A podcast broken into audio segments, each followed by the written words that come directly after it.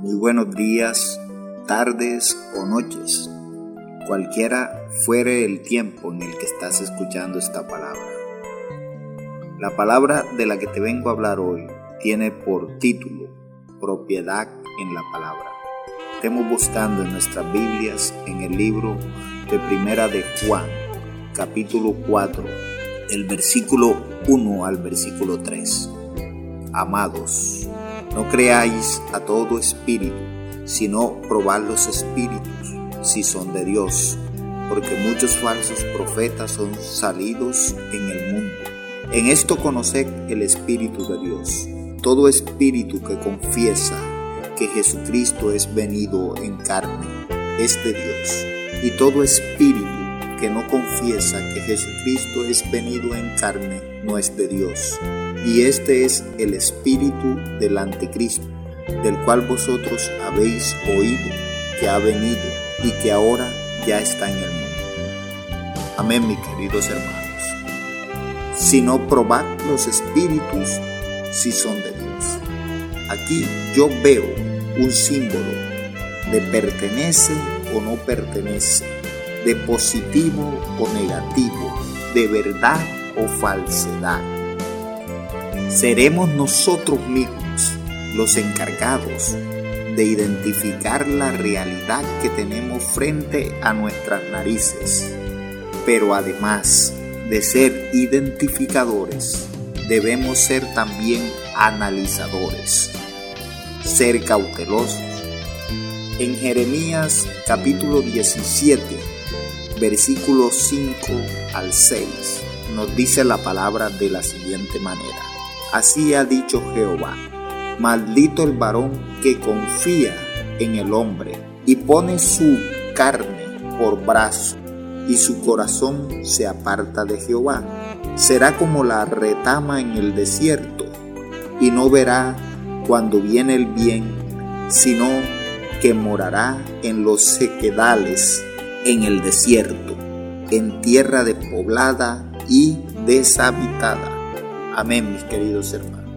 Dice la palabra en el versículo 5. Y pone carne por su brazo. Una palabra muy diciente. ¿Qué significa esto? ¿Qué nos quiere decir el Señor cuando nos dice en Jeremías capítulo 17 versículo 5 específicamente en la parte que nos dice el Señor y pone carne por su brazo? El Señor aquí nos está diciendo que poner carne por su brazo, esto quiere decir, maldito el hombre que se apoya en brazo de carne. Maldito el hombre que se apoya en brazo de carne. Cuando se habla de brazo, se refiere en la Biblia, se refiere a fuerza. En la Biblia encontramos a menudo las siguientes frases.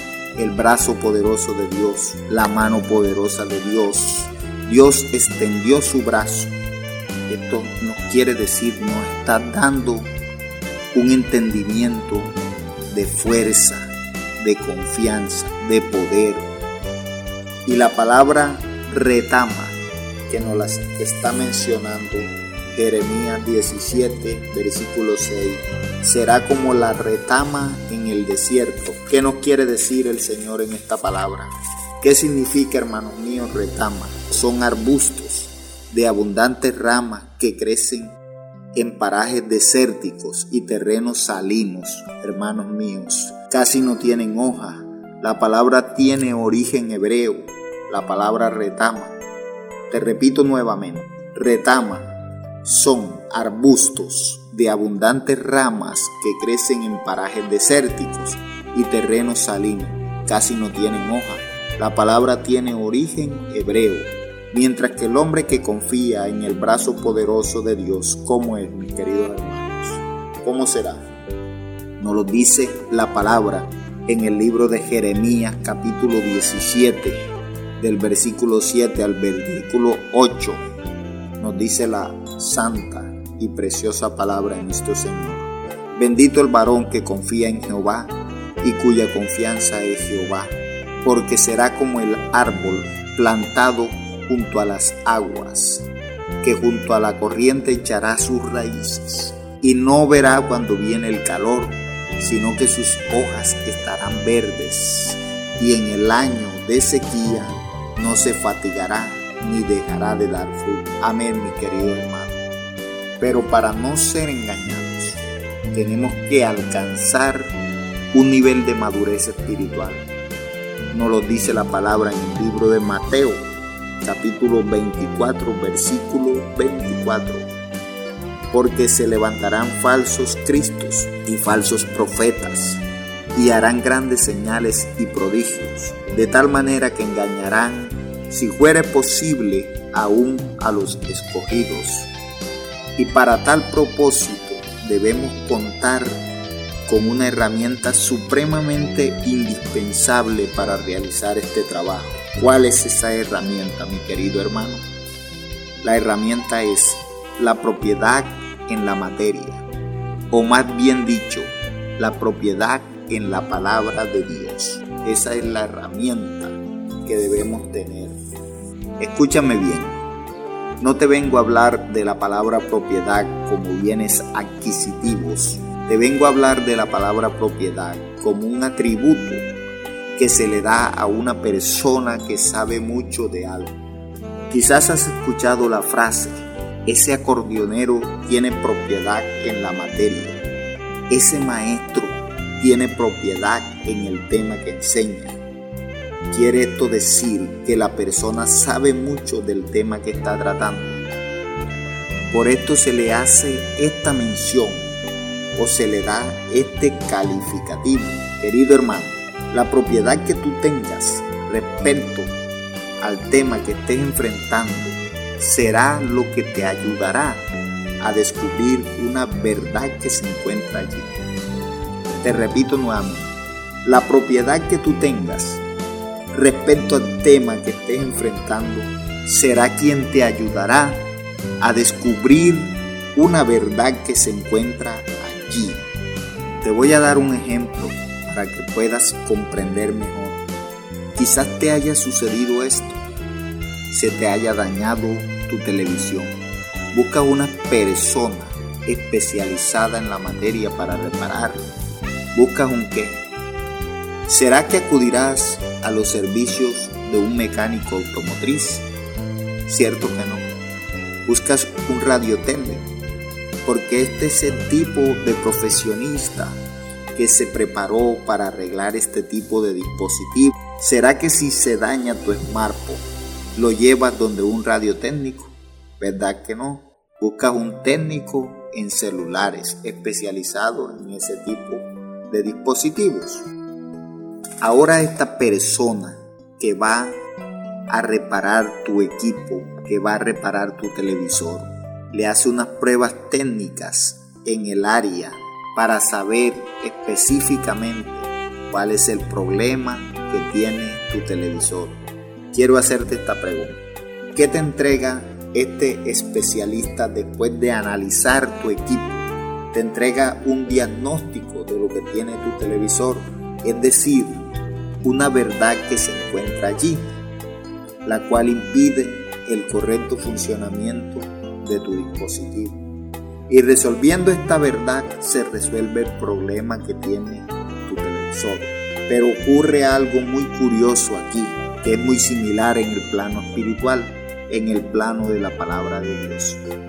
Algunas veces estos diagnósticos no son tan acertados. Quiere decir esto, que a pesar de hacerle al televisor lo que te dijo que había que hacerle, el problema persiste, el daño sigue sin tener una solución. Entonces esta persona nos dice que el equipo, además de la falla inicial que nos dijo que presentaba, presenta otra falla diferente. La pregunta es, ¿qué puedes percibir aquí? ¿Fue real el diagnóstico inicial del técnico? ¿Se encontró una verdad absoluta para resolver el problema? Entonces te puedo decir hoy que hizo falta aquí. Que además de tener una preparación técnica, hizo falta tener propiedad en la materia. Si crees que Él está hablando, regálale una alabanza. Querido hermano, Muchas veces te vas a capacitar para algo, pero va a llegar un momento que vas a tener dificultades para emitir un diagnóstico real, para saber cuál es el daño que está afectando tu vida realmente. Te lo digo en el amor de Cristo. Aún siendo cristianos, bautizados, miembros activos, no logramos probar los espíritus. No logramos que no logramos probar los espíritus. Y la palabra es enfática al decir, no creáis a todo espíritu, sino probad los espíritus si son de Dios. ¿Será que ya estamos preparados para dar un diagnóstico certero que contenga una verdad de lo que está sucediendo allí, de lo que está sucediendo aquí? O más bien nos hace falta adquirir propiedad en la palabra del Señor. Regálale una alabanza. No te acostumbres a memorizar textos que no entiendes. Más bien acostúmbrate a estudiar el significado que encierran las palabras. Una palabra del Señor no es un simple texto representado en un trozo de papel. Te voy a enseñar cuán importante es una palabra del Señor. Estemos buscando en el libro de Juan, capítulo 1, versículo 1. Dice la palabra del Señor.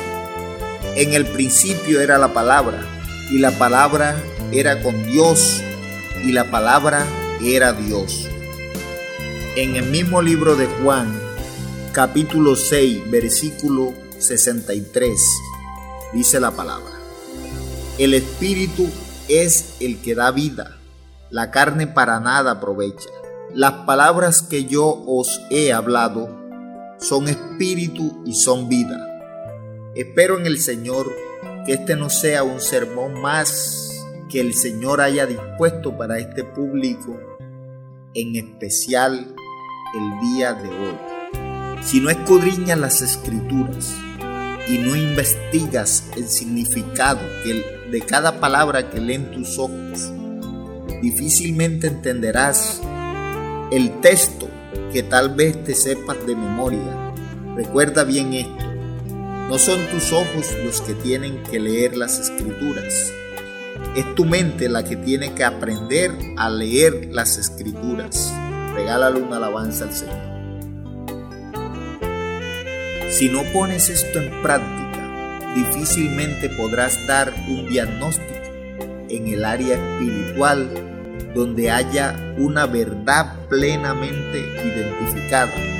En otras palabras, te será difícil resolver ese problema que debes resolver hoy para el cual te has venido capacitando. Probad los espíritus si son de Dios.